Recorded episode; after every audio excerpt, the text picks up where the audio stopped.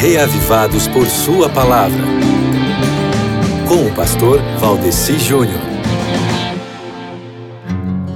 E aí, já leu 1 Crônicas 27 hoje? Ainda não?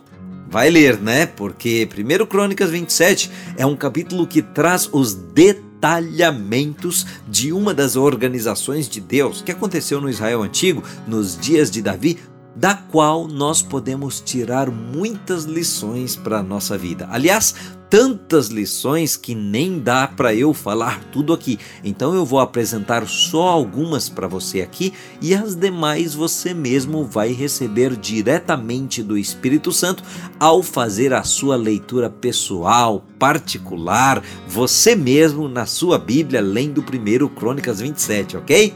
Afinal, você não é um servo de Deus? Você não é uma serva de Deus? Então, em que lugar você está nesse reino do Senhor? Porque aqui em 1 Crônicas 27 nós temos primeiro as divisões do exército, depois os líderes das tribos e por fim os superintendentes do rei. Ou seja, você pode começar alistando-se no exército de Deus, nem que seja como um recruta, você já estará na importância de estar dentro do processo.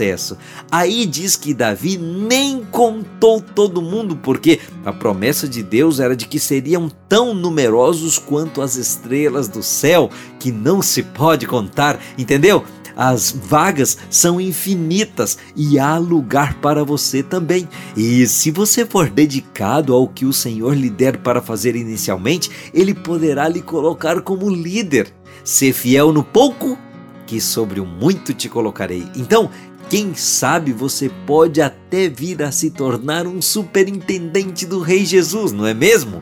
Mas, meu amigo, o mais importante é saber que você sempre terá um lugar especial no coração dele.